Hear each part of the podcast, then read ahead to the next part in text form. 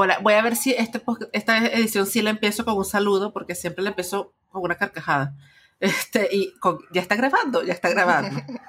Em, hola Elena, bienvenida. Hoy tenemos a Elena Cases, que va a conversar conmigo, no sabemos de qué todavía. Em, y es como el primer, el primer episodio con una intro relativamente seria, insisto. Siempre arranco de una y no digo el nombre de los invitados. Ya verán ustedes quién invité cuando lo escuchen, no me, no me interesa. Este, Elena. qué mala elección empezar la seriedad conmigo. De como 500 cosas ya se nos va a ir, tranquila. En cinco segundos se, se habrá ido. Este, está trabajando en 500 cosas. Eh, eh, pero desde Venezuela, que es como peor que yo que estoy trabajando en 500 cosas, pero bueno, mi internet a veces sirve. Em, y bueno, primero quiero saber cómo estás este, y cómo estás haciendo para hacer 500 cosas sin internet este, y en Venezuela. Eh, sin internet, sin democracia, a veces sin ganas, ¿cómo, ¿cómo haces? Porque yo estoy haciendo 500 cosas este, y ayer, por ejemplo, solamente me quería acostar, era como, me quiero hacer bolita, o sea, no quiero hacer ninguna de las 500 cosas. ¿Cómo lo logras? Cuéntame. Bueno, la respuesta corta a esa pregunta es, ¿cómo estás haciendo? Bueno, lo estoy haciendo mal. Normal. Y, y ya está, lo estoy haciendo mal. Pero es lo que hay. Ese es un gran secreto. Ese es un gran secreto, ¿sabes? Este es, Ese es el gran secreto de la superproductividad, yo encuentro. Eh. Sí, sí, sí. A mí es uno de los míos también. Tú no encuentras, este, eh, bueno, no sé, yo siento que, que eh, igual he, aprendido mucho de ti sobre, sobre, sobre eso no porque, porque hagas las cosas mal, porque no encuentro que hagas las cosas mal, sino eh, sobre la importancia de hacer las cosas, este, aunque uno no esté conforme con la cosa, porque creo que uno, por lo menos yo, me detengo mucho en que no me gusta cómo quedó la cosa, entonces la cosa no está hecha, la cosa no está lista, o me paraliza y peor aún no la hago porque de antemano sé que no me va a quedar perfecta. Y nunca te va a quedar perfecta la web. La. Entonces, por ejemplo, este podcast este, que lo dije, yo, el sonido va a salir como salga, el, el video va a salir como salga, la, las animaciones de la cuestión son una cosa que yo le, le, pongo en tres segundos ahí porque es lo que puedo hacer. Y entonces cuando me escriben y me dicen, oye, pero podrías mejorar el audio si lo procesaras en no sé qué cosa. Mira, sí, podría, pero no lo voy a hacer porque es que yo tengo que hacer otras cosas también. Entonces es como eso, o sea, tú tienes que criar a tu muchacho, tienes que trabajar, tienes que conseguir plata para poder comer y luego además tienes como 500 proyectos creativos y si no lo haces como sin mirar atrás un poco, este, no sale, ¿no?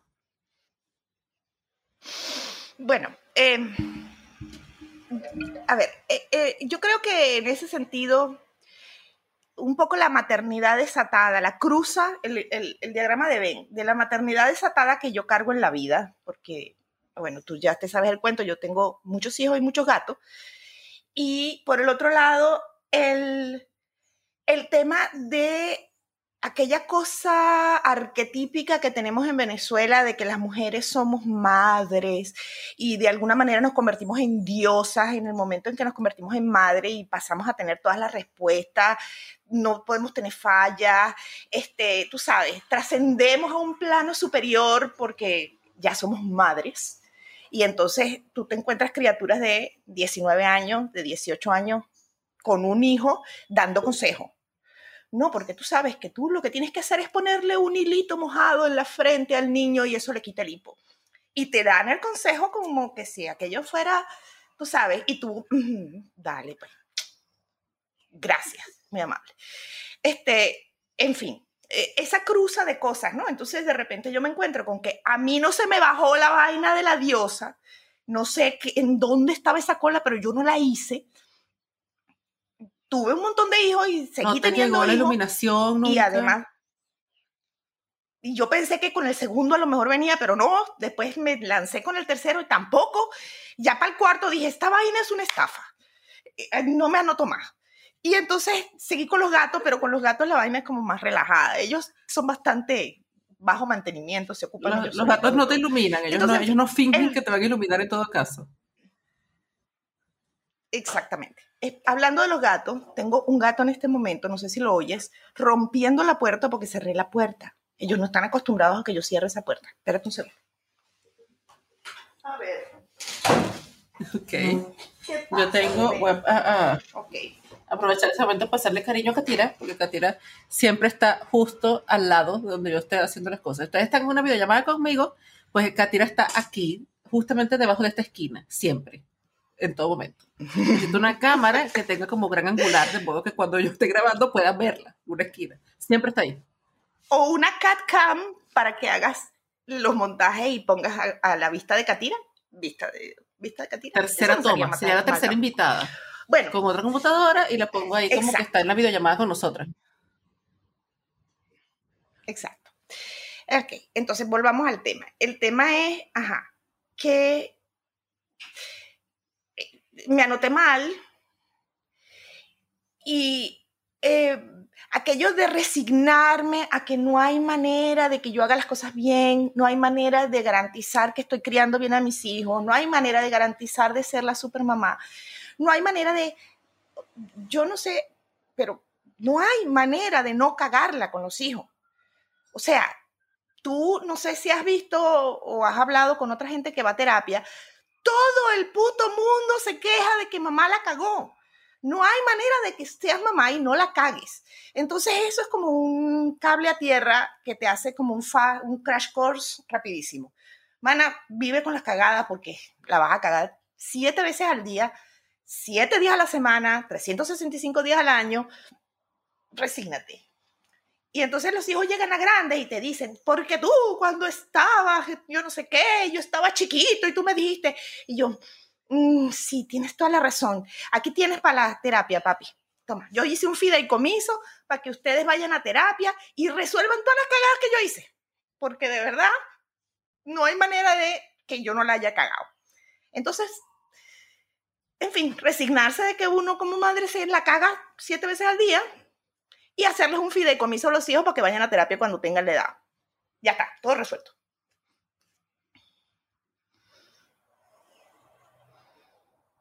¿Sabes qué? Vi una película en estos días, este, está en Netflix, se llama La familia Fang.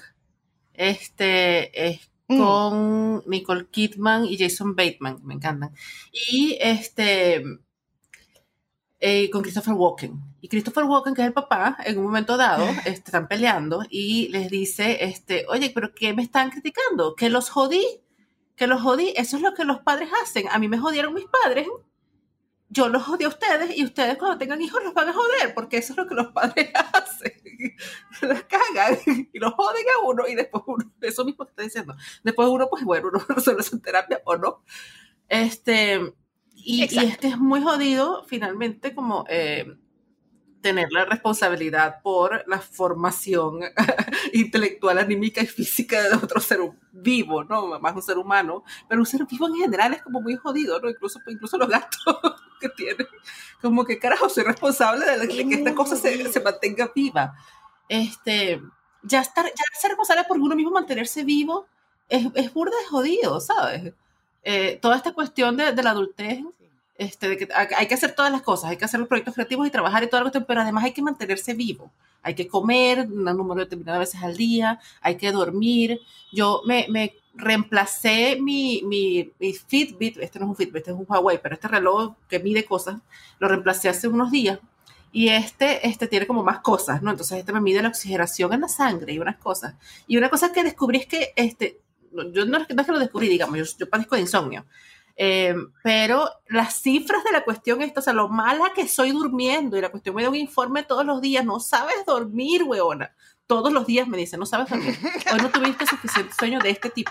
Hoy no tuviste suficiente sueño de este otro tipo. Hay varios tipos de sueños. Hoy tuviste demasiado sueño de este otro tipo que no deberías tener tanto. Bueno, no sé dormir. Es una cuestión muy básica. Es como cuando uno le ponen estos videos que te dicen, este, no sabes respirar, has estado respirando incorrectamente. Resulta que uno no sabe ni siquiera respirar este, es muy jodido ser adulto. Y ayer estaba hablando si te parece ser eh, jodido ser adulto, trata de ser este niño, para que con Rui. vaina jodida. Bueno, no, no, no, no, lo puedo hacer, esa es la parte jodida del asunto. Ayer, en el episodio anterior de este podcast estaba hablando con Rui este, sobre esta cuestión, no sé si te pasa, de eh, eh, que eh, eh, eh, todos tenemos esta cosa de que hay que salir de la pandemia mejor. Como que, bueno, estuvimos en cuarentenados, encerrados un año, año y medio, dos años, tres, no sé, tres, no sé cuántos años más están encerrados. Y entonces cuando salgamos hay que salir flacos, hablando cinco idiomas, este, tocando violín. Y la gente, entonces todos estamos frustrados porque no aprendimos a hacer pan, porque estamos más gordos. Este, o sea, mentira que voy a salir más flaca de la pandemia. Em, ¿Y de dónde salió eso? O sea, además de lo difícil que es vivir y de lo difícil que está haciendo mantenernos vivos, porque resulta que no sabíamos lavarnos las manos aparentemente, em, ahora resulta que hay como todo un montón de, de, cosas que nos estamos poniendo encima con, al mismo tiempo que todos reconocemos que es súper difícil estar vivo en este momento, como, y ya, ¿no? Que vemos a nuestro alrededor y decimos, no, bueno, hay que ser amables con, nuestro, con las otras personas porque es difícil, en este momento simplemente vivir es difícil. Ya, pero yo quiero aprender griego, explícame. Sí. Sí, sí, sí. No, no, a ver, este, el nivel de eh, disociación que logramos tener los humanos es una cosa que siempre me fascina. Por un lado, estás viendo, porque están todos los números ahí, que la gente se disparó el nivel de ansiedad, se disparó el nivel de depresión. Eh, los, las cifras en los lugares donde se llevan cifras, no en este país, en lugares donde son países, los niveles de suicidio se dispararon para cualquier, para cualquiera mierda. El duelo colectivo que hay de la cantidad de muertes y de gente que no puede pasar por el ritual de las muertes, que, que por muy duras que sean las muertes, los rituales son un acto colectivo en donde la persona este, empieza su proceso de duelo y bla, bla, bla. Eso tampoco lo tenemos a cuenta de pandemia. Los niños están súper estresados porque mm, si hay alguien que necesita socializar son los niños, si hay alguien que necesita actividad física son los niños y los niños caminan por las paredes y los padres están que se tiran por los balcones solitos, pues además le añades que tienen que ser buenos padres y los niños no pueden despelotarse, pues entonces se tiran dos veces, o sea, se tiran, se vuelven a subir se vuelven a tirar porque, mana, no hay manera de cumplir con eso. Y encima de eso hay que salir de esta puta pandemia, me perdonan el francés, pero esta es una mierda, esta pandemia es una puta mierda, este, además tenemos que salir crecidos. Yo te voy a decir algo, yo no sé quién carajo postuló esa vaina, pero ese estaba loco del culo y de la cabeza. De las dos cosas estaba loco. Es una vaina absolutamente insólita. Yo pienso, en mi caso particular, no sé qué coño van a hacer los demás, pero yo me voy a dar una estrellita dorada de este tamaño, una carita feliz de este tamaño, un trofeo, un aplauso de pie y una medalla cuando salga de esta mierda y no me, llama, no me haya suicidado. Punto. Ya está. Si además los tres gatos sobrevivieron y mis hijos es que salieron más o menos cuando empezaron a ver visiones, ya no, no tú eres arrecha. Ah, triunfa en la vida. No, mano. Sí. Tú eres arrecha, o sea, yo nada más quiero este, salir viva y aceptablemente cuerda, no te voy a decir que no loca, acepta, razonablemente cuerda como para poder vivir en sociedad y que, y que no me manden al psiquiátrico, digamos. No es una cosa, wow, qué cuerda, no, aceptable. Y eso es todo, ¿sabes? Pero que además decir, bueno, tengo que salir yo viva y tiene que salir viva los cuatro gatos y los cuatro hijos y, y, y no, marica, o sea, eso es como demasiado. Y entonces además yo me pongo, yo por lo menos me pongo renacentista. Y, te lo comento porque yo sé que tú lo dices ahorita, ah, no, están locos del culo y tal, pero tú eres renacentista también. O sea, como que tú dices eso, pero hay una parte de ti que también quiere aprender cinco idiomas y 18 tipos de técnicas diferentes para, no sé, tejer amigurumi y hacer pan, este, y, instrumentos musicales y, locución y, no sé qué más, o sea, no se me ocurre qué más quieres hacer, pero sé que son muchas cosas porque todos los días sales con una vida nueva y además mandas unos podcasts este, aparte de los que tú haces, pero además mandas unos que escuchas, que hora y media de una vaina de historia medieval específica, ¿sí? de una cosa de cómo hacían los calzones en, no sé, en Bélgica medieval. Y, yo no entiendo, yo no entiendo, primero, de dónde sale esa energía y segundo, de dónde sale la capacidad para esa vaina. Y tercero, esta cuestión de, este, bueno, una amiga me explicó recientemente que eso se llama multipotencialidad y que no es un defecto, que es multipotencialidad, es decir, uno tiene mucho potencial. no es un defecto, no es que uno es loco, es que uno tiene este, una renacentista, básicamente. Eso me lo explicó una amiga, yo me empecé a leer los libros y la cuestión y dije, ah, ok, ahora entiendo. Pero de verdad que es problemático, porque a uno le dicen que uno tiene que especializarse en una cosa y ser como el más huevo operado de la vaina en una cosa. Y tú quieres hacer 50 cosas. No. Sí. Eh, yo lo había, a ver, eso yo lo había aprendido, lo de la multipotencialidad, desde otro ángulo, con el tema que de los problemas que tienen las personas inteligentes para cerrar ciclos y completar cosas. Entonces pasa, por ejemplo, que está asociado un alto nivel de inteligencia. A ver, en fin, estamos claros que el, el tema de la humildad no es uno de mis fortalezas. Entonces, las personas altamente inteligentes tienen el problema de que se aburren rápido. Esta habitación no es para eso. Exacto. En fin, entonces la gente se aburre rápido. Una vez que tú agarras un tema, te apasionas del tema. Pero eso está rechísimo, yo quiero saber más. Y entonces aquello de la oralidad y empiezas a consumir esto y entonces empiezas a... Claro, una vez que te entusiasmas con una cosa, eso es un hilo que tú jalas y se llena de otras cosas. Y esto también es interesante, esto también es interesante, esto también es interesante. Y eso explota hasta un punto que se agota. Ajá, ya está. Ya de ese tema, ya sé todo el boom, a lo mejor me queda un interés de ahí. Y entonces pasa a lo siguiente, ya para ese momento tienes otra cosa de la que te apasionaste. A mí me pasa con mucha frecuencia, con muchísima frecuencia. De hecho, ese mal de hacer 20 mil cursos tuvo su pico en mi caso en diciembre. En diciembre, yo no sé por qué todo el mundo, todas las cosas que me interesaban lanzar un curso.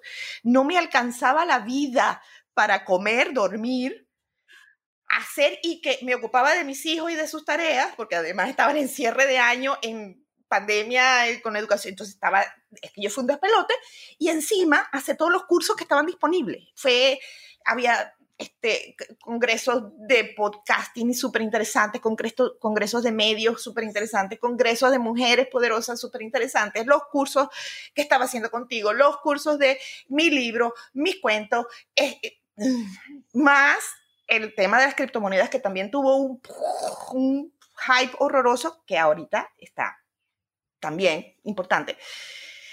No me alcanzaba la vida. Pero ya, eh, en fin, en enero las cosas se calmaron un poquito y ya empezaron otra vez.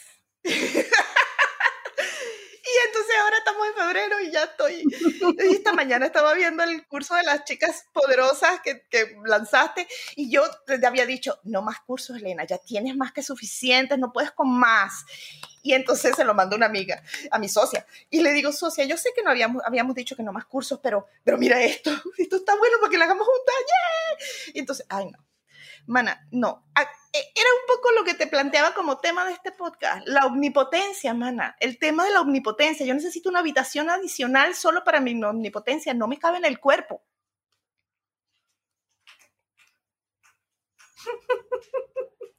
Bueno, yo digo que yo necesito, es como un taller, porque este, este mi, apartamento tiene una habitación, es nuestra, nuestra habitación, y yo tengo mi escritorio ahora que, que, que uno tiene que trabajar desde la casa, bueno, yo ya trabajaba desde la casa, pero ahora que trabajo todo el tiempo desde la casa, nunca de otra parte, este, como que me apoderé de la mitad de la sala comedor y ahora es mi oficina, ¿no?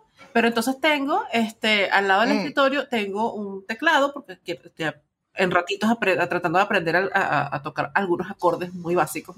Este, al lado del teclado está la guitarra, porque same. Este, de este teclado tengo eh, los, todas las brochas y de este lado tengo un carrito con gavetitas donde está como que la acuarela, la, el acrílico, todas las cosas de pintar. Este, en aquella esquina entonces tengo todas las, ahí se ve, bueno, no se va a ver porque va a estar recortado, pero en la esquina está una caja donde tengo como todos los sketchbooks, todas las libretas, el papel de acuarela, el papel de pintar, unos, unos mm, este, eh, telas, cartones entelados para pintar en acrílico y yo pinto, pues, ¿no? Pero no es como para, no es como todos los días. Este, entonces es como, yo me voy expandiendo en la casa y todo está lleno de mis cosas, de todas las 500 cosas que quiero hacer. Este, que la gente cuando entra aquí y ve el escritorio donde estoy ahorita conversando contigo, ve que tengo el micrófono eh, semiprofesional, que bueno, es de José Luis, pero es el que yo uso para los podcasts. Este, tenía el trípode con la cámara, con el aro de luz, con la, el aro de luz se me quemó, pero era como, bueno, tú tienes un set de grabación aquí. tengo un gallo encerrado aquí. Tengo un gallo encerrado aquí, tengo que hacer algo. Este, porque uno no puede, o sea, tampoco, yo siento que a mí me da como esa energía de no voy a hacer más nada no voy, me voy a calmar un rato, no voy a agarrar nuevos proyectos, lo dije que no iba a agarrar nuevos proyectos para el primer semestre del año, este, ya la cagué, estamos en febrero, em, pero, eh, bueno, me inscribí una maestría, ¿qué más quieres tú? Eh, pero es que uno eh, tiene ese impulso como decir, no, me voy le voy a bajar dos porque necesito terminar cosas, necesito como concentrarme en algo, pero lo cierto es que uno no puede porque eso es dañino para uno. Cuando uno se queda como en una sola cosa, te secas, te anquilosas, te quemas por dentro y si no tienes las otras cosas que te estimulan la creatividad, es como, es súper deprimente la situación, ¿no? Este, uno termina como, como que se vuelve una cosa gris y como, como tóxica por dentro, así horrible. Y tienes que estar cambiando de cosas. Y, la solución para mí al menos, y no es que, ah, la solución, porque no es que lo resolví, no vayas a creer que lo resolví, yo estoy jodida. Pero lo que me medio funciona es como saber que tengo que tener varios proyectos para poder cambiar de uno a otro, porque yo me aburro durante el mismo día. Yo le expliqué a mi jefe esto y no me entendía. Yo no puedo, si tú me tienes escribiendo una sola investigación, yo le voy a dedicar a esa investigación una hora o dos horas al día, porque no puedo más de eso. Entonces yo necesito que tú me des dos, de manera que yo termino esas dos horas y me pongo con la otra. Porque si no, yo termino esas dos horas y me pongo a ver videos de YouTube, a pintar una acuarela, a practicar canto con la masterclass de Cristina Aguilera. O sea, no sé, algo. ¿Es o no es el mal de las niñas inteligentes? Es el mal de las niñas inteligentes. Nos aburrimos con facilidad. Somos unos junkies de consumir cosas y de procesar cosas. Es una forma de adicción, es una cosa, y además siempre hay que ir subiendo la dosis porque la dosis anterior ya no sirvió. Y eso, a ver, quiero que quede aquí en el, en el podcast porque eh, yo lo he dicho en privado y en público varias veces, pero este es un ámbito nuevo en donde no lo he dicho. Yo soy una absoluta enamorada y admiradora de tu trabajo. Amo tu trabajo. Veo los informes que presentas para eh, eh, derechos digitales y yo me quedo muda del nivel de detalle que le pones, todas las referencias, la vaina. Yo sé que si usaste esa palabra, esa era la palabra que va. Encima, escribes, encima eres una editora increíble, estás empezando un proceso de un proyecto de editorial que a mí me tiene enamorada. Yo estoy aquí y está haciendo ¡ah! El, proyecto de Casa Ajena me parece una cosa maravillosa. Además, estás con el Patreon, la tienda. Yo entonces quiero meterme y participar. Y ahora metes tal cosa y ahora metes tal otra. Y además pintas, y además cantas, y además haces, y además tienes a y además tienes la patria, y además tienes, eh, por favor, pasen a la tienda. la vida no tiene instrucciones. Este. Y, y a ver, yo entiendo que tú ves en los trasbastidores todo lo que te cuesta eso yo lo que veo son los resultados y consumo el resultado y el resultado me encanta. Estás en este proyecto que me parece maravilloso, me parece maravilloso porque tú tienes una habilidad para juntar gente alrededor tuyo, que es gente valiosa, este, mejorando el presente. Eh, toda la gente que alrededor tuyo es valiosa, tus grupos son valiosos, yo allí siempre consigo cosas nutritivas, no hablemos de los talleres de literatura, que son otro nivel, pero digamos que en el grupo de Telegram hay unas conversaciones de lo más interesantes y nunca faltan los gatos, cosa que yo siempre agradezco. Entonces, en fin, ¿qué quieres que te diga? A veces el tema es no tanto qué es lo que queremos lograr, sino bajarle un poco a la demanda, mana. O sea, mira para atrás, no tanto mira para adelante lo que falta, sino mira para atrás lo que se ha logrado. Y bueno, nada, este, Chile tiene sus cosas, Chile también tiene su swing, es verdad que no es Venezuela, pero mana, Chile se las trae, o sea, no es fácil. Y se ha puesto intenso, no sé. Digo América Latina en banda es una cosa, es una cosa que sucede. Sí. Porque salen los colombianos, pero bueno, ¿dónde deja Colombia? Y sale Perú, pero bueno, ¿y los peruanos qué estamos haciendo? Y Argentina, mejor lo dejemos así, porque Argentina de verdad también tiene su historia. Y entonces nos recorremos todo y pareciera que el país más ordenado es Brasil. Y mana, en Brasil la, la, o sea, la pea no es normal. O sea, en fin. Ah, no, y además tenemos al imperio, que también, mana, Estados Unidos. O sea, no, deje así, mejor no hablemos de otra cosa. Porque la patria de verdad América, América. El mundo, el mundo, el mundo es una cosa, el mundo es un fire, el mundo, el mundo, el mundo, sí. Todo está bien, this is fine. Este, pero e, en efecto yo encuentro que eh, la cuestión es que, claro, uno tiene todas estas cuestiones, estas metas así fastuosas. Yo, por lo menos, desde que era chiquita, una de las metas de mi vida, desde niña, niña, niña, niña, niña, así chiquita, este, es ser políglota. Yo siempre quería ser políglota. Este, y para mí eso es eh, hablar más de cinco idiomas, con lo cual me faltan dos y medio, gracias. Em, y entonces, claro, ¿Para qué este, Estoy muy enfocada en lo que me falta, cuatro? Como que eh, voy, voy tarde. cinco. Por lo menos cinco. Para mí era como, cinco es como el límite bajo, digamos. Este, y además, insisto, uno de los, de los idiomas en efecto es griego. Yo, yo, yo quiero hablar griego. Este, ¿Por qué? Porque soy loca. No hay ninguna otra razón, sino solamente el hecho de que soy loca. Y eh, estoy muy fregada con el hecho de que este, yo me tardé aprendiendo inglés. Eh, yo aprendí inglés por mi cuenta y lo aprendí en un par de años. Em, y después entonces, ahora tengo 15 años aprendiendo francés y no, no lo aprendo, ¿no? Eh, y es gracioso porque, este, bueno, Oriana, nuestra amiga en común, estudió francés conmigo. Eh, yo no lo terminé, yo este, me, tuve que retirar, luego volví, luego me tuve que retirar otra vez porque me tuve que mudar muchas veces. Y yo leo francés, que yo hago, yo uso papers científicos en francés como referencia en mi trabajo a veces porque ah, el, estado del arte está en, en francés. Este, pero soy incapaz de, no sé, pedir un café. Es una cosa terrible me paralizo.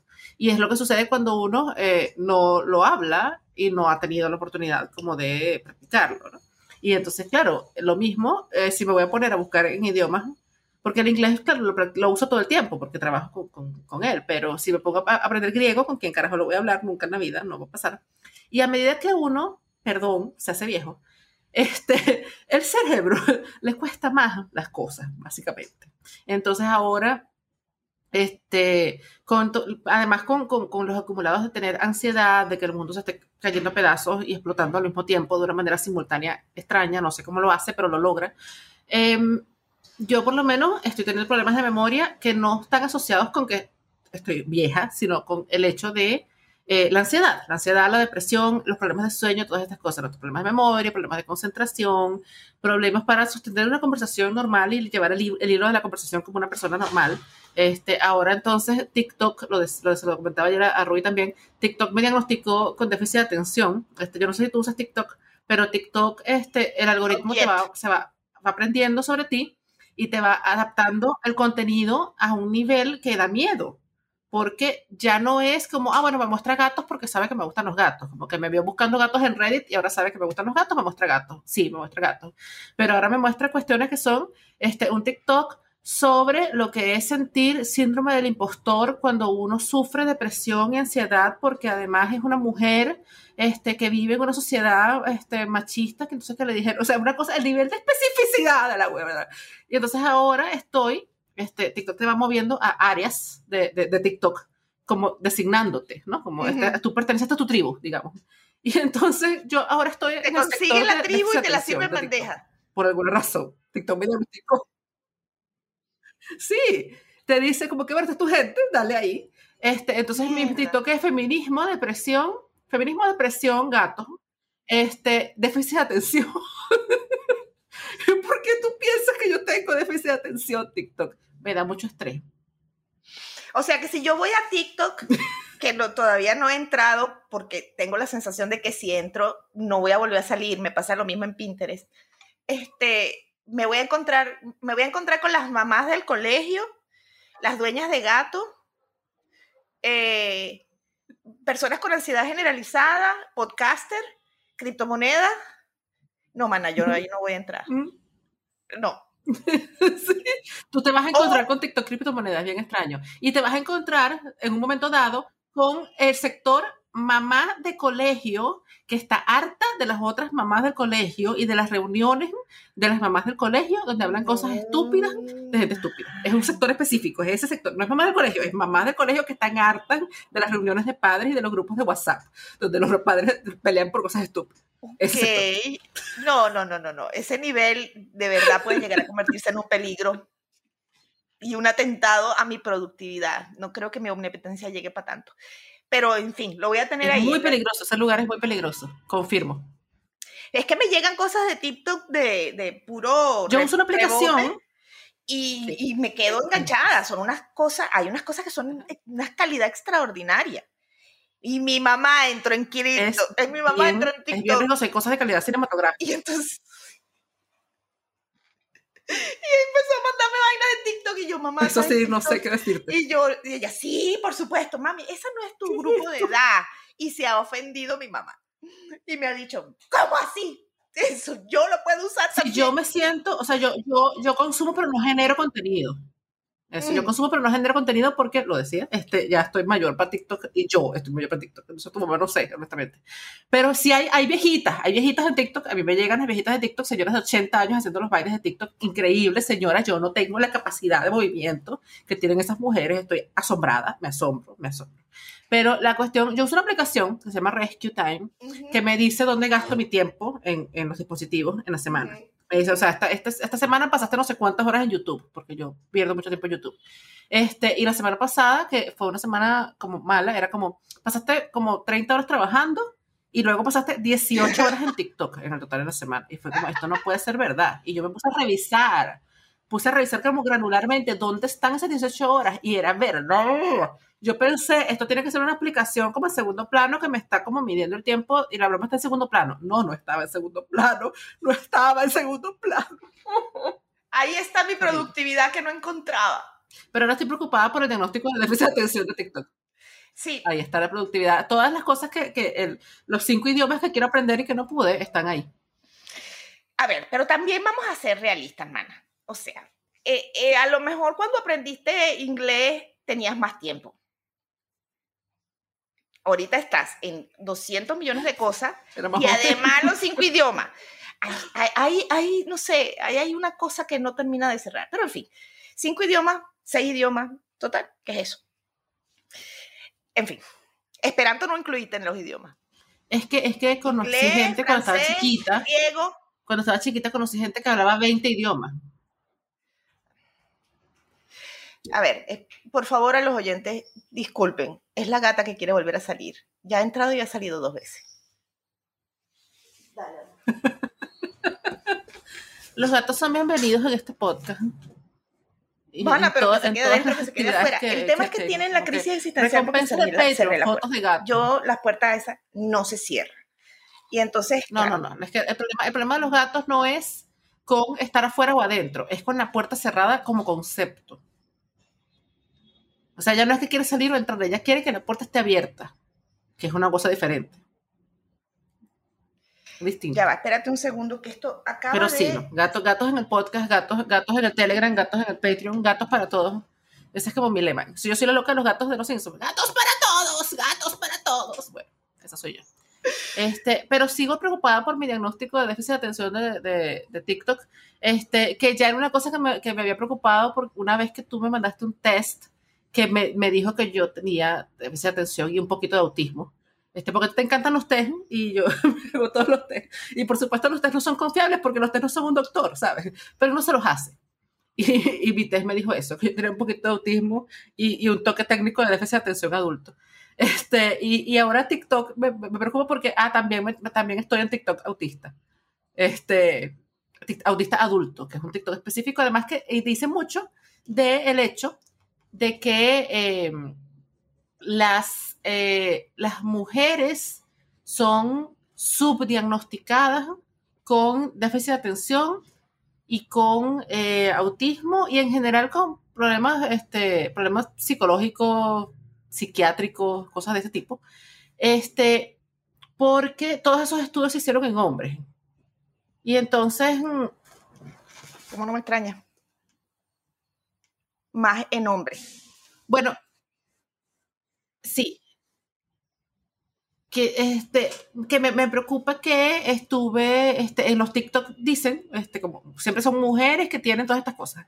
Y entonces dicen siempre que eh, las mujeres son subdiagnosticadas con autismo, con déficit de atención, con hiperactividad, este, porque todos esos, esos estudios como problemas se hicieron en hombres y entonces los de los síntomas, ajá, exactamente, eso me lo contaste tú también, este, que los síntomas son distintos en mujeres y que entonces si tú vas como a hacerte el test o incluso a leer como los libros de texto de estas cosas y ver como cuál es el cuadro, ese cuadro no es el cuadro en una mujer, igual que del, el síntoma de un infarto no son los mismos síntomas. Entonces, hay como unas cosas donde explican, este, hacen un TikTok y explican, si tienes esto y haces esto y haces esto y te hago una lista de cosas que son conductas que para mí son mi personalidad, gracias, este, no son como síntomas, son mi personalidad. Eh, y entonces resulta que son síntomas de estas cosas. Y me, me, preocupa ahora que me pasa lo mismo que me pasaba con la depresión, que había un montón de cosas que eran síntomas de depresión y que yo, obviamente, de vivir toda mi vida con depresión, no sabía separar cuáles de esas cosas eran síntomas y cuáles de esas cosas eran mi personalidad. Este, y eso obviamente, pues dos años de terapia, dos años de psiquiatra, mucho, mucha droga, mucha, mucha droga, pero sobre todo dos años de terapia. Este, y ahora estoy como aprendiendo que hay cosas, primero que hay cosas que yo consideraba que eran síntomas, este, que no, no son síntomas, que son mi personalidad, porque ya yo las asimilé de alguna manera como herramienta. Este, Y luego al revés, que hay cosas que yo consideraba que eran mi personalidad y que no lo son, como por ejemplo, no sé, la irritabilidad. Soy una persona muy irritable y realmente no soy una persona muy irritable. Estoy muy, muy deprimida, que no es lo mismo. Y hay un montón de cosas que son como eh, eh, mecanismos de, de coping de el déficit de atención, este, que son, ¿sabes? Vainas que uno hace normalmente. Y, y, ahora estoy muy, estoy muy estresada. Mi psiquiatra, por otro lado, me dijo que la depresión causa muchos de los síntomas del déficit de atención. Este, pero TikTok me dijo que los psiquiatras no les gusta diagnosticar déficit de atención en mujeres. Y entonces ahora estoy aquí, en esta, en esta encrucijada tú sabes que yo tengo la fantasía de que, eh, fíjate, fíjate cómo eh, desde los 50, cuando empezaron a hacer las guerras psicológicas y el manejo de información eh, a las masas y, y contrainteligencia y fake news, eso empezó antes de la Guerra Fría, justo en la Guerra Fría, cuando firmaron, no, ni siquiera antes, porque la misma guerra, la segunda, el final de la Segunda Guerra Mundial fue toda una campaña de contraespionaje y espionaje y vamos a invadir por este lado, pero mentira, era jugando, era por el otro lado. Entonces, cuando te acuerdas, hay como, desde la CIA, hay un montón de compañías que están dedicadas a recoger información social, a cruzarla con, con información, con, con comportamientos, después a estratificar según grupos de edad, de sexo, de tal, raza, nacionalidad. Y después a ese eh, guiso le añadieron la, el marketing por el marketing con objetivo, ¿no? Con, con público objetivo, con target.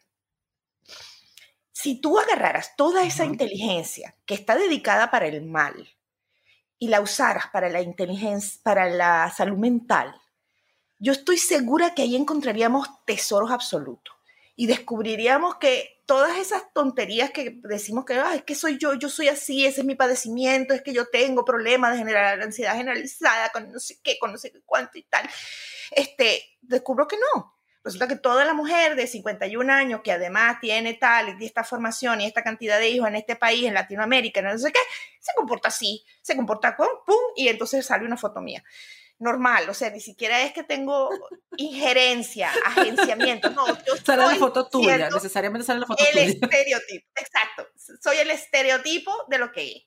Y además esas personas consumen tal cosa, tal cosa y tal cosa, entonces tú dices, ok, me falta consumir un poquito más de cerveza, un poquito más de chocolate, un poquito menos de, no sé, de, de internet, y para estar en el estándar que se supone que tengo que estar. Y que no, no, no. La persona que yo soy eso. La persona que yo soy come más pizza, entonces tengo que comer más pizza para ponerle, ¿sabes? En los patrones. Pero fíjate qué curioso es esto, porque no has escuchado el episodio que me ha salido, el de ayer.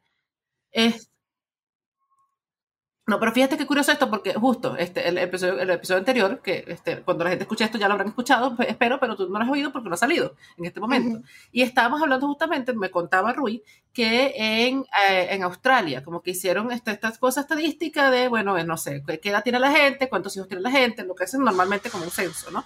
Y luego, como que calcularon cuál era la persona promedio y se pusieron a buscar una persona que cumpliera los parámetros de la persona promedio. Y la persona promedio no existe. Este, no hay, no existe ninguna persona en toda Australia que cumpla con esos parámetros. Que yo decía, bueno, este, nadie tiene 2.4 hijos, eso no, no, no, no es posible porque que yo, yo, yo, lo suelo explicar cuando me toca explicar el tema, dice, las estadísticas se aplican a poblaciones, no se pueden aplicar a individuos. Si tú quieres aplicarle las estadísticas a los individuos, todos tendríamos una teta y un testículo no se pueden aplicar individuos. Ah, este episodio este, este, tenía como título La omnipotencia, porque eso si te has dado cuenta que estoy haciendo como es, un formato, ¿no? Como que es la tal, el tal. Este, pero ahora quiero romper el formato y ponerle como título una teta y un testículo. Me gusta mucho. Pole. Es un gran título. no lo sé, no lo he decidido todavía, pero lo estoy pensando. Usos prácticos de la estadística. Así usos prácticos de la estadística para que la gente entienda que las estadísticas no se pueden aplicar a individuos. Y por eso es que los estadistas hablan de probabilidades. Yo tengo tantas probabilidades de tener un ataque cardíaco pronto.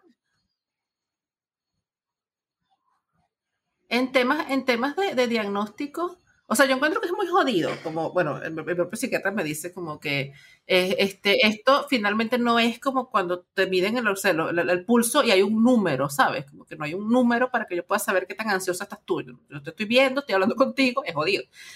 Pero hay cuestiones como, este, una de las cosas que, que, que hasta como, parece como síntoma de la, de la cuestión es este... Eh, el síndrome de los pies inquietos y el fiddling, que es esto que yo todo el rato estoy haciendo esto con las manos, este, o por lo menos estoy hablando contigo, todo el rato estoy como dándole el cable o dándome en el pelo. Bueno, mi, sobrina que es, tiene este, autismo bajo espectro, este, se agarra el pelo o le agarra el pelo a otra persona que está al lado.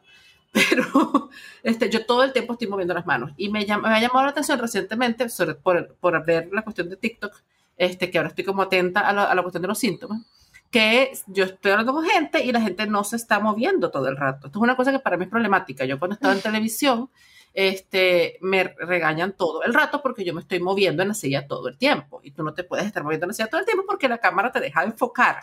Y esto es una cosa que me acuerdo que cuando fui a Quien Quiere Ser Millonario, este, me regañaban, pero me regañaban cada cinco segundos, como que, oye, estás moviendo el pie, en, este, el pie era como un banquito, y era estos banquitos donde te quedan los pies como apoyados sobre un palito, ¿no?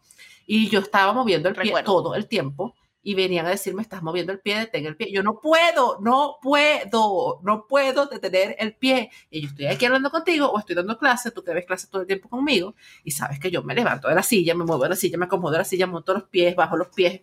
Este, y, y yo pensé siempre que eso era normal. Sí. Sí. Pensé siempre que eso era normal y que todo el mundo lo hacía. Eh, lo que pasa es que, a ver, ¿qué es normal? Vamos a arrancar por ahí. Porque entonces volvemos a arrancar, volvemos a entrar al mismo, al mismo juego. Hay una campana de Gauss y todo el mundo que está entre este pedacito y este pedacito del pico de la campana de Gauss se considera normal. ¿Por qué? Bueno, porque la mayoría de la población en número entra dentro de ese pedacito. Pero resulta que hay una campana de Gauss para cada puta vaina en la vida, para los que comen pizza, para los que trabajan, para los que duermen tarde, para los que tienen gato, para los que se pelean con el vecino, para los que asesinan gente, para los que asesinan gente y además este, descuartizan a la gente. Para eso también hay una campana de Gauss y hay una normalidad dentro de eso. Entonces, eh, tendríamos que jugar así, algo así como que, ¿en cuántas campanas de Gauss yo soy normal? ¿Ves? Entonces ya la vaina no, como más complicado. ¿Eres normal? Hay que responder. Lo que yo pienso, lo que yo pienso es que si buscas a la persona que es normal, de acuerdo con todas las campanas de Gauss y toda la cuestión, la persona que es normal no existe. Porque todos vamos a tener alguna desviación de esa normalidad. Exacto. Eh, eh, a ver, yo lo descubrí el día que este, vimos neurociencia. Y va el, profesor de neurociencia y nos enseña el DSM capítulo por capítulo. Arranca. DSM capítulo 1. Trastornos de no sé qué y no sé qué más.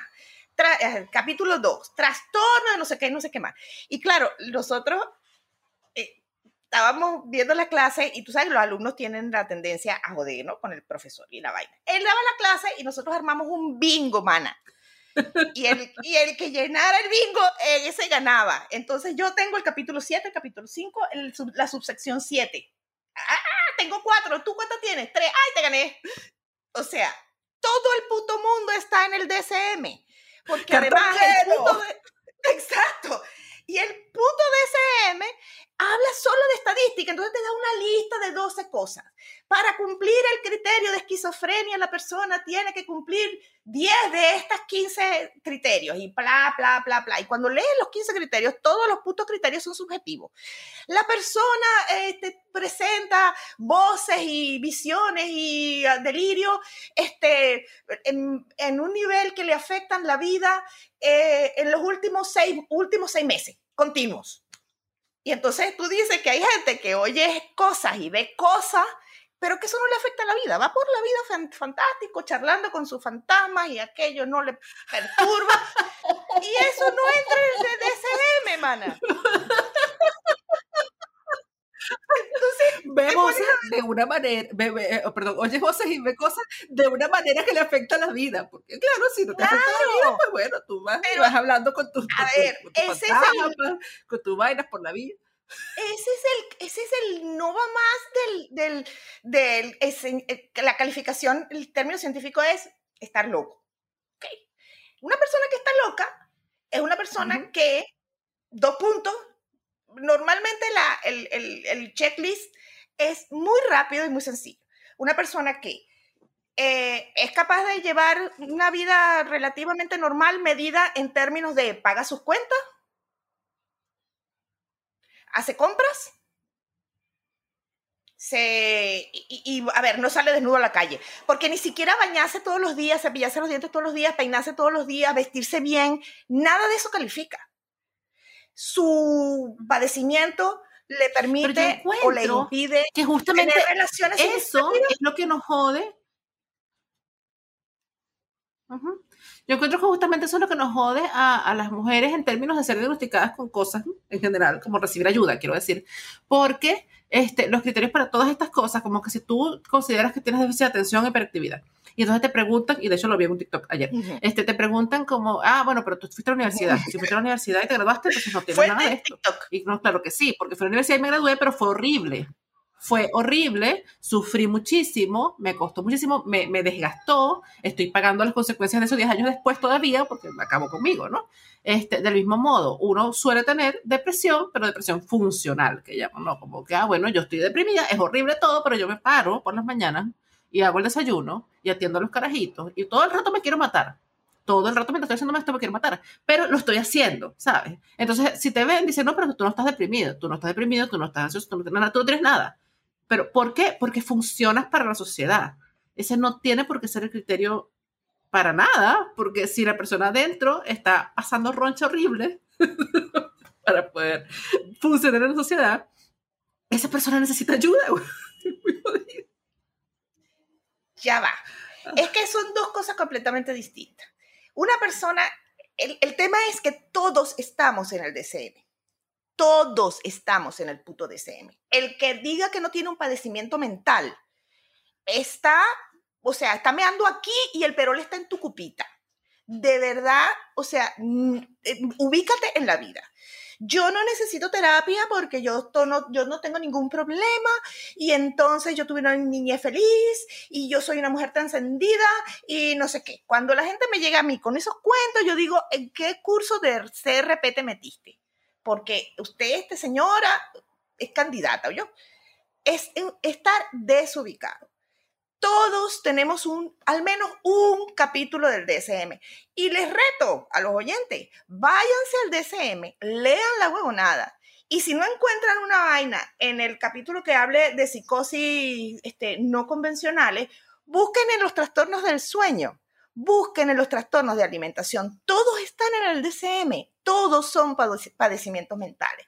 Y resulta que como las salud mental es una caca, nadie puede tocar el tema de salud mental porque qué horrible, por Dios, yo no sé qué le pasa a fulanita que está yendo a terapia, uno no puede estar ventilando los, eh, las cosas horribles de la vida, imagínate, tendría yo que hablar de mi mamá o de mi papá o del vecino o del perro o del coño, yo no sé cuál es el peo, cuál es el puto peo, porque a ver, la sociedad así como está, lo único que le interesa es que funciones. La felicidad no es una cosa que está garantizada, es una cosa que tú tienes que buscarte.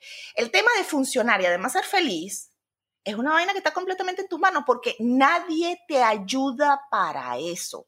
Es más, todo confabula para que no seas feliz. Entonces, si tienes un trastorno de ansiedad, mana, te jodiste para el resto de la vida. Y si además no quieres ir para terapia, estás dos jodidas dos veces. Tienes un problema de sueño, aquí tienes pepas, cállate la boca y no jodas más este, que, no sé, este, fuma, bebe. Traga clorazepam, traga clorazepam. O fuma, o bebe, o toma café, todas esas son drogas. Todas esas, ah, ya va, déjame decir. Señores, el que fume, el que bebe, el que tome café, el que consuma este, internet, el que consuma, el que se vuelva loco pues si no pueda vivir sin trabajar, esas son adicciones. Y las adicciones tienen un episodio, en, tienen un capítulo del DCM Búsquense en el DCM y hagamos el bingo, a ver cuántas tienen. Todo el puto mundo tiene padecimientos mentales. Ahora, podemos ponernos a discutir cuál es la utilidad de tener padecimientos mentales desde el punto de vista evolutivo. Y yo te voy a decir que esa es mi teoría, porque tú sabes que yo soy una mujer con muchas opiniones, es que nosotros estamos cableados en nuestra cabeza para ser presas. Nosotros no somos depredadores. Nosotros somos monos muy complicados más nada. Y entonces, claro, el tema de la sociedad y la vaina es un tema de supervivencia que lo tenemos en el cerebro más primitivo de todos, donde no pasa la racionalidad, ahí no hay neocórtex ni, en foto. Y, y, vivimos en una sociedad sumamente compleja, con una cantidad de individuos absolutamente exorbitante. No hay otro animal en la vida que no sea el krill, que viva entre millones y millones de gente somos animales con inteligencia superior que viven en sociedades súper complejas y que además estamos cableados para tenerle miedo al dientes de sable, para tenerle miedo al bisonte, porque no corremos tan, tan rápido como el bisonte, para tenerle miedo a las arañas, porque no tenemos cómo defendernos de las arañas, porque no tenemos ni siquiera piel, pelaje para protegernos de las arañas porque le tenemos miedo a la lluvia, porque si nos cae un rayo nos morimos y resulta que ya tenemos para rayos, pero igual estamos cableados para tenerle miedo a los rayos. El resultado es que vivimos en la mentalidad de la presa, con las respuestas fisiológicas de la presa, en un mundo donde somos permanentemente predadores. Y no, mana, no, somos presa, eso es lo que somos. Entonces tú ves la versión moderna, la versión Homo sapiens sapiens del lomo plateado, y entonces ves a los tipos que en nuestro caso son siempre hombres rubios. Esa es la versión del lomo plateado y tienen comportamientos como el gorila. ¡Ah, yo soy el macho, el que se me acerque aquí, Bueno, esa es una conducta de, de, de primate primitivo, normal. Lo que pasa es que le están adaptando a la complejidad de esta sociedad, normal. Ah, no les gusta que le... Bueno, no seas así, papá. Asume cuáles son tus cuáles son tus vulnerabilidades que existen, asume que somos nada más que eso. Primate muy complicado.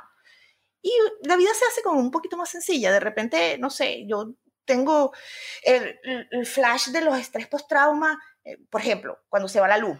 Todavía me pasa, se va la luz seis horas. Antes me pasaba cuando se iba la luz una hora. Ahora me pasa cuando la luz se va seis horas, siete horas, que cuando vuelve la luz empiezo a tener todas las respuestas ansiosas y me repito como un mantra en la cabeza, lo que estoy teniendo es una, una respuesta al estrés post-trauma. Acaba de revivirse mi trauma del gran apagón y los siguientes grandes apagones que hubieron.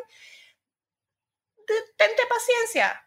Eso es lo que está pasando. Déjalo estar. Relájate ponte a ver películas sabiendo que lo que estás teniendo es una respuesta ansiosa, porque hubo una amenaza a tu vida y, mana, la única manera de que eso no ocurra es que te mueras. O sea, la alternativa es morirse. Prefiero la respuesta ansiosa.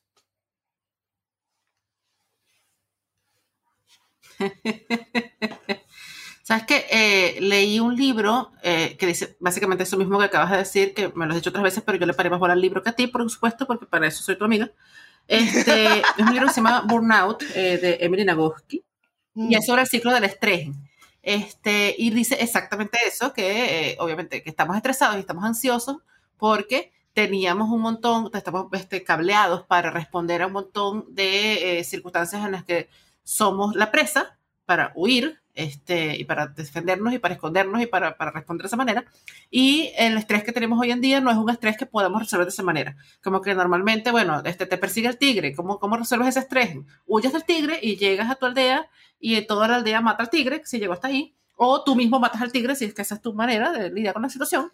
Este, y el tigre está muerto. O sea, el tigre está muerto, es una cosa física ahí que tú te estás lleno de sangre.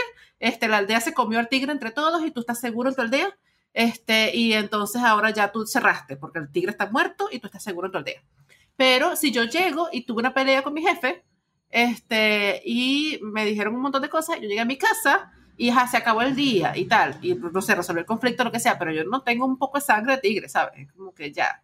Em, no tengo cómo resolver eso de una manera en la que sea satisfactorio para, fisiológicamente. Y eh, la parte trágica de todo esto es que ellos, ellos ofrecen soluciones, las autoras del libro, ofrecen como una serie de soluciones para este, lidiar con el estrés, sobre todo cuando eres mujer, este, está enfocado como en eso, pero la solución número uno es como haz ejercicio. Este, el ejercicio hace que tu organismo, eh, hace que le manda señales al cerebro de que tú estás seguro en tu cuerpo, de nuevo, de que tu cuerpo es un lugar seguro donde estar. Y ahí yo sé los libros, no me quiero si lo terminé, mm. pero, pero es, es una cosa tan trágica porque te lo conté, que estuve antes de la pandemia, antes de que, antes de que se la cuarentena, yendo al gimnasio como parte de eh, una serie de, herramientas este, para lidiar con ansiedad y resulta que el, gimnasio me ayuda muchísimo más que el clonazepam y que el antidepresivo y que la, y que la terapia y que todas las cosas. Este, y después me cerraron el gimnasio porque estamos en cuarentena y de hecho abre mañana de nuevo mi gimnasio, estoy muy feliz. lo, lo, he dicho varias veces en estos días. Em, porque es la única cosa que realmente me, me, ayuda a lidiar con ansiedad. Como que si estoy en crisis, porque pasó algo horrible, porque mi familia, no sé, porque Venezuela, porque el trabajo, porque lo que sea, voy, sudo una hora y cargo pesas y cuestiones, y entonces cuando salgo estoy como bien otra vez, como que me siento como una persona normal. Y es una respuesta de mierda, porque a uno no le gusta hacer ejercicio. ¿Cómo va a hacer que eso sea lo que funcione? Mana, a ver, eso funciona también, para que veas que hasta qué punto somos primates. Porque, a ver, estamos muy neocórtex, ¿no? Tenemos un cerebro complicado, somos seres trascendidos, arrechos y tal, que dominamos el planeta. Todo eso es racionalización. Y no nos gusta enterarnos de que hay un cuerpo, que somos un cuerpo, no es que estamos en un cuerpo, es que somos un cuerpo y que todo lo que pasa en el cuerpo pasa en la cabeza y todo lo que pasa en la cabeza pasa en el cuerpo. Empezando por el hecho de que el cerebro es, vive en una caja negra. El cerebro no tiene nervios. Parece una contradicción, pero eso es verdad. El cerebro no siente nada. Usted quiere hacerle una operación de cerebro abierto a la persona, lo único que va a hacer es anestesiarle el pedazo en donde usted le va a abrir y después abajo el cerebro no se le pone nada porque el cerebro no tiene, no tiene mm, sensaciones. Entonces todo lo recibe por... Sensaciones. Por telegrama. Ajá. El, el, cerebro todo lo recibe por telegrama. ¿Quiere saber cómo es el mundo? Pues manda un mensaje a los ojos y que le diga cómo es el mundo. ¿Quiere saber cómo se oye el mundo? Le manda un mensaje, mira, al oído, epa, ¿cómo está la vaina allá afuera? Y el oído le manda respuesta. El cuerpo todo, la piel, nuestra piel, es un órgano también. Y entonces, claro, el tema de haz que tu cuerpo se mueva y haga cosas tiene consecuencias mentales, tiene consecuencias psicológicas importantes. Y es tan cierto eso que estás diciendo del, del gimnasio, que una de las ejercicios terapéuticos que más se usan, y no solamente en la corriente en donde yo hago psicoterapia, sino en montones de corrientes, sobre todo para trabajar con el trauma. Uy, estoy golpeando la cama y se está moviendo la... Y sobre todo para trabajar con el trauma, Y el trauma asociado al abuso es entrarle a coñazo a alguien. Hipotético, obviamente, ¿no? Usted agarra, pone un cojín, pone una pera de boxeo, pone un saco de boxeo y usted le entra coñazos a esa vaina hasta que se le pase la rechera. Y la presencia del terapeuta es para que usted pueda entrarle a coñazo a esa gente, hipotética y todo, sin hacerse daño, porque estamos muy acostumbrados a que para poder defendernos o para poder poner límites o para poder resolver una situación conflictiva, yo tengo que recibir daño. Y eso no es verdad. Yo puedo poner límites y no lastimarme en el proceso. Entonces, estoy arrecha con mi jefe, pongo mi cojín, ya yo sé, porque a mí me lo enseñaron, cómo entrarle a coñazo a ese cojín sin lastimarme el hombro, sin lastimarme las muñecas, sin lastimarme mis brazos, y le entro a coñazo hasta que lo vuelvo mierda, y me quedo yo tan tranquila y tan campante. Mi jefe se enteró, no se enteró, pero yo puse límite.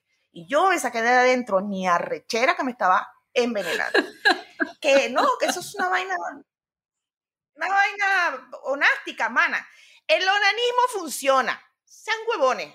Pregúnteselo a cualquiera. El onanismo funciona. El onanismo mental funciona. Tanto es así que nosotros nos hacemos nuestro propio universo en el que vivimos onanísticamente dentro de nuestra cabeza.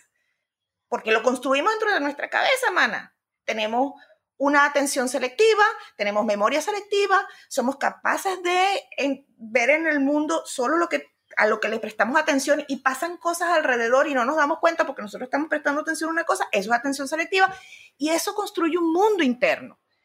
Cuando tú no sabías que tenías depresión, tú no estabas deprimida, tú tenías otros peos. Cuando yo no sabía que yo tenía trastornos generalizados de ansiedad, yo no tenía trastorno generalizado de ansiedad, yo tenía peos que resolver, coño, es que no me gusta hacer esa vaina, es que le tengo miedo, es que no sé qué, o es que soy rara, o es que tengo que superarme y vencer este miedo y tal. Yo tenía otros peos. El día que me enteré que era trastorno generalizado de la ansiedad, entonces yo dije, ah, ya va, espérate, vamos a ordenar la pea. Eso significa que y entonces taca, taca, taca, yo pude ponerle una capa de racionalización. Eso era imposible cuando yo tenía cinco años, era imposible cuando yo tenía seis. Ahora que tengo 51, sí, no, ya no tengo excusa. Pero los seis años copé con las herramientas que tenían, porque yo no tenía ese trastorno, porque no estaba dentro de mi conciencia. Yo tenía conductas y consecuencias. Punto. No tenía nombre. Poner nombre a las cosas hace una diferencia porque construye realidades. El lenguaje construye realidades, nuestra cabeza construye realidades. Entonces, ir al gimnasio y entrarle a coñazo a una pera de boxeo ¿Tú crees que no? Pues sí, eso, eso es el equivalente a entrarle a coñazo al hijo puta que te hizo la vida desgraciada. Vaya y hágalo. No necesita pagar terapia para eso. Vaya y hágalo. bueno, hay, hay, unas cosas magníficas que son este, los cuartos de, la ira, ¿no? Que tú pagas una plata y vas y le caes coñazo a televisores que no funcionan y cosas por el estilo, ¿no? Porque tener un cuarto de objetos y te hago un bate. elige, entre, una, entre una miríada de herramientas. Yo quiero ir a uno de esos. Aquí en Santiago hay. Este, me imagino que están cerrados ahorita porque obviamente son lugares cerrados, muy cerrados. Este, pero esto, eso es un deseo, es un anhelo, es, es, una, es una intención que yo tengo, ir a caerle a collazos a algo e imaginarme que es Chávez y Maduro, respectivamente. Este, es un, un anhelo. y yo pienso que la cuestión del gimnasio, bueno, yo no le caigo a coñazo a la pera boxeo, sí me gusta mucho, me gusta mucho el kickboxing, pero creo que sudar y, el, elevar la, este, los latidos del corazón y como que tu organismo diga, ah, esto está funcionando y luego puedo bajar otra vez y descender y el corazón baja. Y entonces como que hiciste el esfuerzo de correr del tigre de alguna manera, yo no sé, pero como que corriste y dejaste de correr del tigre. O sea, ya no hay tigre, o sea, todo bien. Yo creo que eh, independientemente de que el ejercicio per se hace hace una diferencia, ya lo sabes, el ejercicio hace una diferencia, porque mueves el cuerpo, mueves la psique también. También es importante, pero eh, a ver, esto es, por un lado mi opinión y por el lado la opinión de muchas otras eh, gente más estudiosa y más que publica libros y todo, pero también hay gente que le discute, también es estudiosa. Entonces, a ver, tómenlo con sal. Yo creo que las mujeres en particular nos beneficiamos de ejercicios que impliquen pelea. Porque venimos arrastrando el tema de que las niñas no pelean. Y el puto mapa de las niñas no pelean nos ha traído hasta aquí, en donde las niñas están siempre jodidas. ¿Sí? De la misma manera que el puto mapa de los hombres no lloran, tienen a los hombres donde los tienen, con el índice más alto de suicidio, el índice más alto de delincuencia, el índice más alto de enfermedades mentales, el índice más alto de gente menesterosa y sin hogar, son siempre hombres. Los asesinos eh, seriales son hombres, los, los violadores seriales son hombres. O sea, los hombres también pagan el precio del patriarcado. Pero bueno, hagamos nuestra parte, nuestra parte de romper el patriarcado y es dejarse de huevonadas con el tema de que las niñas no pelean. Las niñas sí pelean, las niñas pelean muy bien. Citando a mi hija más pequeña, las princesas sí escupen. Entonces, agarre y reconcíliese con el hecho de que usted tiene un cuerpo para defenderse. Y entrándole a coñazos a un saco de pelea, usted descubre que usted puede pelear. Usted descubre que usted puede dar coñazo a patén kung fu y que está dentro de tus capacidades y no pasa nada, el mundo no se muere, no hay un, no ocurre una catástrofe porque usted agarre, use sus puños y le entre a coñazos a alguien. Eh, porque, a ver, es, pesado el tema de las niñas no pelean, es horriblemente pesado, nos mantiene las manos abajo, nos eh, incapacita a usar el cuerpo como cosa, no, porque es que siempre los hombres son más fuertes. No es verdad, no siempre, primero no siempre los hombres son más fuertes. Y segundo, a ver, aunque solo sea quitarse las ganas de entrarle a coñazo a alguien.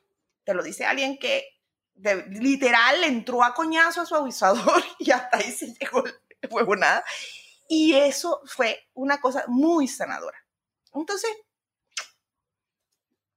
niñas, sí peleen, entrenle a coñazo, aprendan a poner las manos de manera tal de que las uñas no les, no les molesten en las palmas de las manos y dele coñazo hasta que se le quite la última trozo de arrechera que vienen cargando desde que son chiquitas. Todo, a todo aquel que alguna vez en la vida y se acuerden, se vayan a dormir y al día siguiente se vuelven a acordar de otro, ah, ese también le va a entrar coñazo.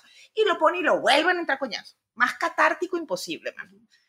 Eso sale mejor que un pase cocaína. Eso también lleva, lleva. Exacto. Y la maestra preescolar que te hizo la huevonada, ¿Sabes que este, esto, esto es totalmente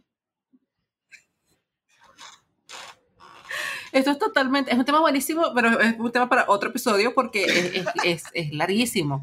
Pero es que lo quiero comentar porque lo, porque lo, lo, mencionas y me parece súper importante. Que eh, en el acto de obviamente, de ejercitarse y de, no sé, de levantar pesas en mi caso, por ejemplo, pero sobre todo en el de dar coñazo. Y, y recuerdo cuando yo hacía kickboxing hace una, una, una, vida atrás, este, me gustaba mucho más el kickboxing que la veloterapia.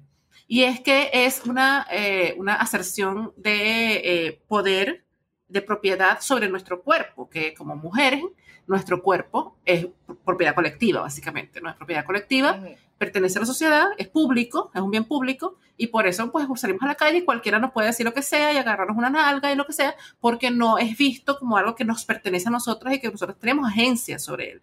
Este, y por eso no podemos abortar, mm. porque si fueran, si fueran los hombres los que estuvieran preñados, los abortos fueran una cosa que eh, había, habría cajitas, eh, máquinas dispensadoras como las de la Coca-Cola. Este, pero nosotras no, porque nuestro cuerpo se nos ha dicho reiteradamente que nuestro cuerpo no nos pertenece. Y por eso no nos podemos poner minifalda y por eso el escote es muy bajo y por eso tú lo estabas buscando cuando saliste a asistir así y por eso todo, ¿no? Entonces, mm. el acto de decir, este es mi cuerpo y yo voy a usar mi cuerpo como una herramienta para hacer lo que yo alcanzar. Es exacto, pero las niñas sí pelean. Y las, princesas, las princesas escupen, mm. era. Las princesas escupen. Me encantó. Las princesas sí escupen. Sí. Me encantó. Este, yo soy una princesa, yo escupo. Es un lema para la vida, las princesas escupen. Yo siempre digo cuando me dicen, no, pero es que eso, eso que estás haciendo no, no es de dama. Y yo, pero ¿quién dijo que yo era una dama? No sacaste toda esa vaina. Yo no, yo no ando por ahí diciendo que yo soy una dama. ¿De dónde sacaste tú eso? Este, en esa nota, y mandando a la gente a la coñazo, me parece que es un gran momento para cerrar Mm. Me parece que este es un gran momento para cerrar esta conversación porque cerramos con el consejo de decirle, sobre todo a las mujeres, vayan y den coñazo. Y creo que eso es hermoso. Creo que es bello. Exacto. Es así. Vayan y den coñazo. Es lo mejor en la vida. Así. Muy Te agradezco mucho, mucho por tu tiempo. Por tu tiempo, Elena. Consejo profesional de Elena, del coñazo. Este, te agradezco mucho por, por, tu tiempo, por tu paciencia, por tu sabiduría, como siempre. Este, ha sido un placer, como siempre, conversar contigo. Y, bueno, te dejo para que sigas este, manteniendo con vida a niños, gatos y, y otras ideas. No, mana, el honor, el placer, la alegría fue toda mía. Tú sabes que te quiero muchísimo y que esto y cualquier otra cosa que te. Además de que, bueno, lo disfruté enormemente. Como siempre que converso contigo. Muchas gracias. Muchas, muchas gracias, Elena. Y, bueno, gracias a, quienes están escuchando o viendo por, por escuchar. Este, me maravilla siempre su capacidad de llegar hasta el final de esto, pero bueno, si llegaron hasta el final, dejen un comentario y nos vemos la próxima semana.